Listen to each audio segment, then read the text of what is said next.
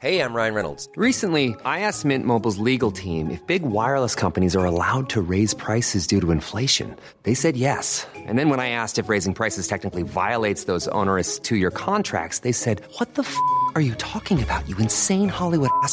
So to recap, we're cutting the price of Mint Unlimited from $30 a month to just $15 a month. Give it a try at mintmobile.com slash switch. $45 upfront for three months plus taxes and fees. Promo rate for new customers for limited time. Unlimited more than 40 gigabytes per month. Slows. Full terms at mintmobile.com. Nous sommes en guerre. Moi, moi, je, personnellement, je m'étouffe. Accélère Accélère Ils sont aux ordres du pognon Faut laisser la star tranquille.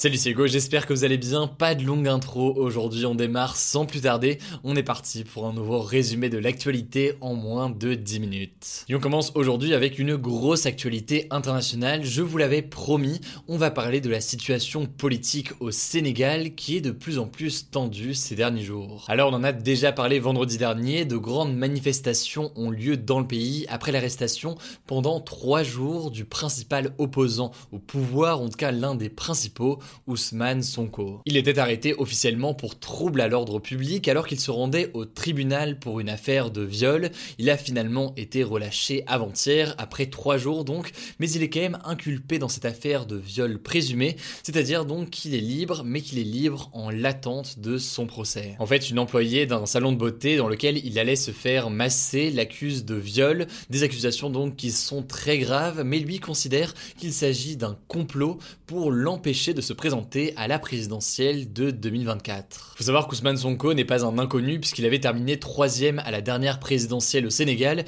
Il est donc un sérieux prétendant au pouvoir et aujourd'hui la situation est très tendue dans le pays. Cinq personnes sont mortes dans les affrontements entre manifestants et forces de police et des saccages, des pillages ont eu lieu dans plusieurs grandes villes dont la capitale du Sénégal, Dakar. Certaines personnes ont également attaqué des enseignes françaises comme les magasins Auchan par exemple car la France est considéré comme étant un soutien de l'actuel président Macky Sall. Il reproche également au gouvernement sénégalais d'accorder trop d'opportunités aux entreprises françaises aux dépens donc d'entreprises locales sénégalaises. Alors après plusieurs jours de silence, le président Macky Sall a pris la parole hier pour appeler au calme et à la sérénité, des appels au calme qui, vous l'imaginez, n'ont pas été bien reçus par tout le monde, beaucoup jugeant que c'est bien Macky Sall qui est responsable de la colère de la population, notamment après la mort de plusieurs manifestants, d'où d'ailleurs le hashtag Free Sénégal qui est très présent sur les réseaux sociaux ces derniers jours. De son côté, le principal opposant Ousmane Sonko a demandé aux Sénégalais de renforcer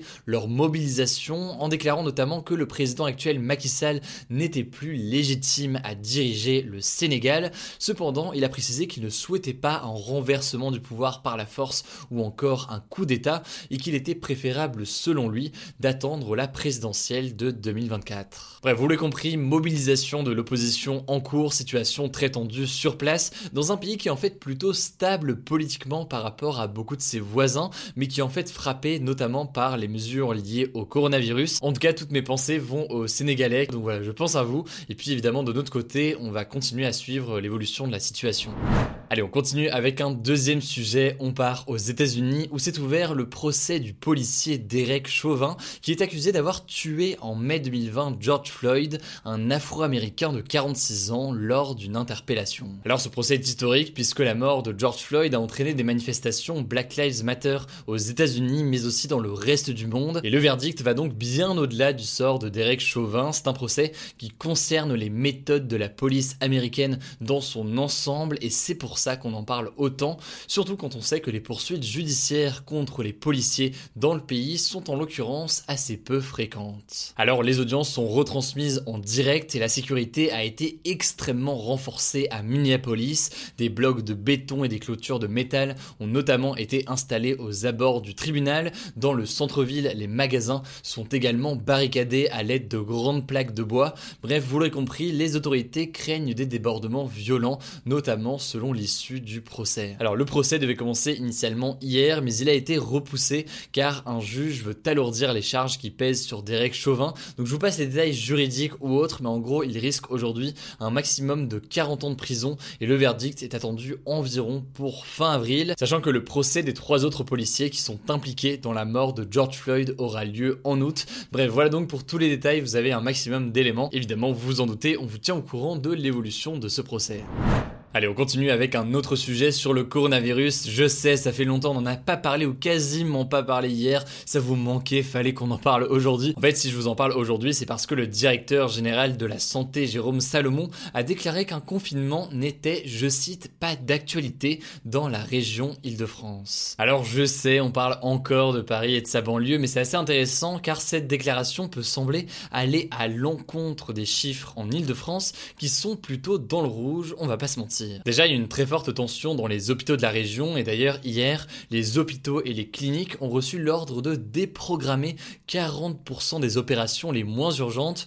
Le but, c'est donc de faire de la place pour accueillir encore plus de patients coronavirus et éviter ainsi une saturation totale des hôpitaux. Ensuite, certains départements d'Île-de-France comme la Seine-Saint-Denis ou encore le Val-de-Marne affichent entre 400 et 430 cas de coronavirus pour 100 000 habitants et en l'occurrence, c'est au-dessus des chiffres du département du Pas-de-Calais, un département du Pas-de-Calais qui est pourtant aujourd'hui confiné le week-end. Alors malgré ça, le gouvernement et les élus semblent tout faire pour ne pas confiner la population le week-end.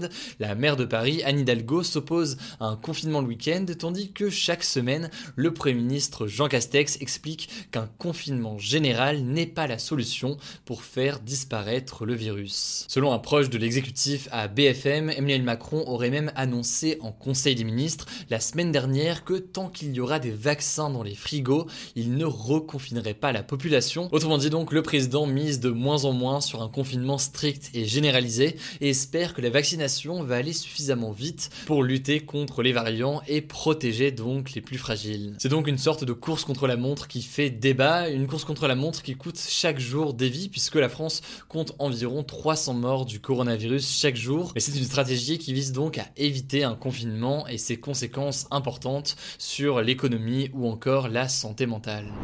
Allez, on est parti pour un résumé de l'actualité en bref et on commence avec cette première actualité qui malheureusement n'est pas la plus joyeuse du tout. Ça se passe à Argenteuil dans le Val d'Oise. Une adolescente de 14 ans a été retrouvée morte noyée dans la Seine hier soir. Deux suspects du même âge, donc 14 ans, ont été interpellés dans la nuit. Ils auraient frappé la victime avant de la pousser dans le fleuve et de s'enfuir. Selon la mère de la jeune fille, les deux jeunes suspects placés en garde à vue harcelaient l'adolescente avant l'accident en France, chaque année, c'est 700 000 enfants qui seraient victimes de harcèlement scolaire, soit un enfant sur 10. Et je le rappelle donc, en cas de situation de harcèlement, si vous êtes victime ou alors témoin, eh bien n'hésitez pas à appeler le 3020, c'est un numéro gratuit qui va pouvoir vous aider et vous accompagner dans votre situation. Autre actualité, on part au Liban qui fait face à une importante crise économique et à un effondrement de sa monnaie depuis l'explosion qui a ravagé le port de Beyrouth, la capitale donc, du mois d'août. En gros, la livre libanaise a atteint le plus bas niveau de son histoire, ce qui fait que toutes les économies des Libanais ne valent plus grand chose et leur pouvoir d'achat s'abaisse considérablement. Suite à ces événements, des milliers de manifestants se sont réunis hier et ont bloqué les principales routes du pays pour protester face au manque de prise de mesures de la part du gouvernement. La situation au Liban est donc complexe, le pays est plongé dans la crise et toujours autant dans la corruption. Et là aussi, décidément, à tous les Libanais qui suivent ces débriefs quotidiens de l'actualité. On pense à vous et puis on vous tient au courant sur l'évolution de la situation. Voilà, c'est la fin de ce résumé de l'actualité du jour. Évidemment, pensez à vous abonner pour ne pas rater le suivant, quelle que soit d'ailleurs l'application que vous utilisez pour m'écouter. Rendez-vous aussi sur YouTube et sur Instagram pour d'autres contenus d'actualité exclusifs. Écoutez, je crois que j'ai tout dit, prenez soin de vous et on se dit à très vite.